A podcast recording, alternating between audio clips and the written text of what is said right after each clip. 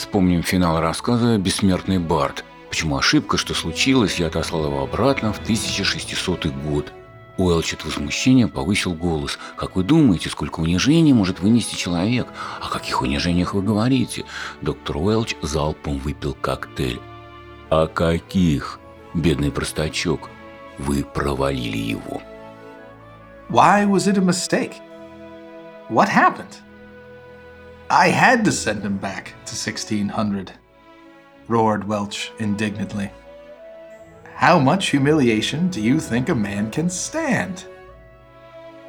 What humiliation are you talking about? Dr. Welch tossed off the cocktail. Why, you poor simpleton? You flunked him.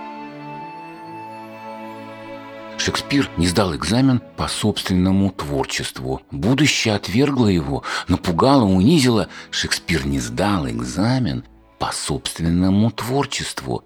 Значит ли это, что от своего времени никуда не деться?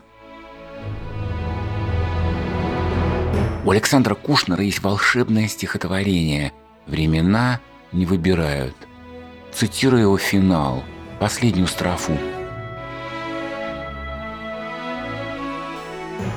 Крепкое тесное объятие, время – кожа, а не платье, глубокая его печать, словно с пальцев отпечатки – с нас его черты и складки, приглядевшись, можно взять. Вас, наших десятилетних, чуть младше или чуть старше, слушателей, скорее всего, назовут людьми 20-х или 30-х годов 21 века. Какими вы станете, да кто его знает.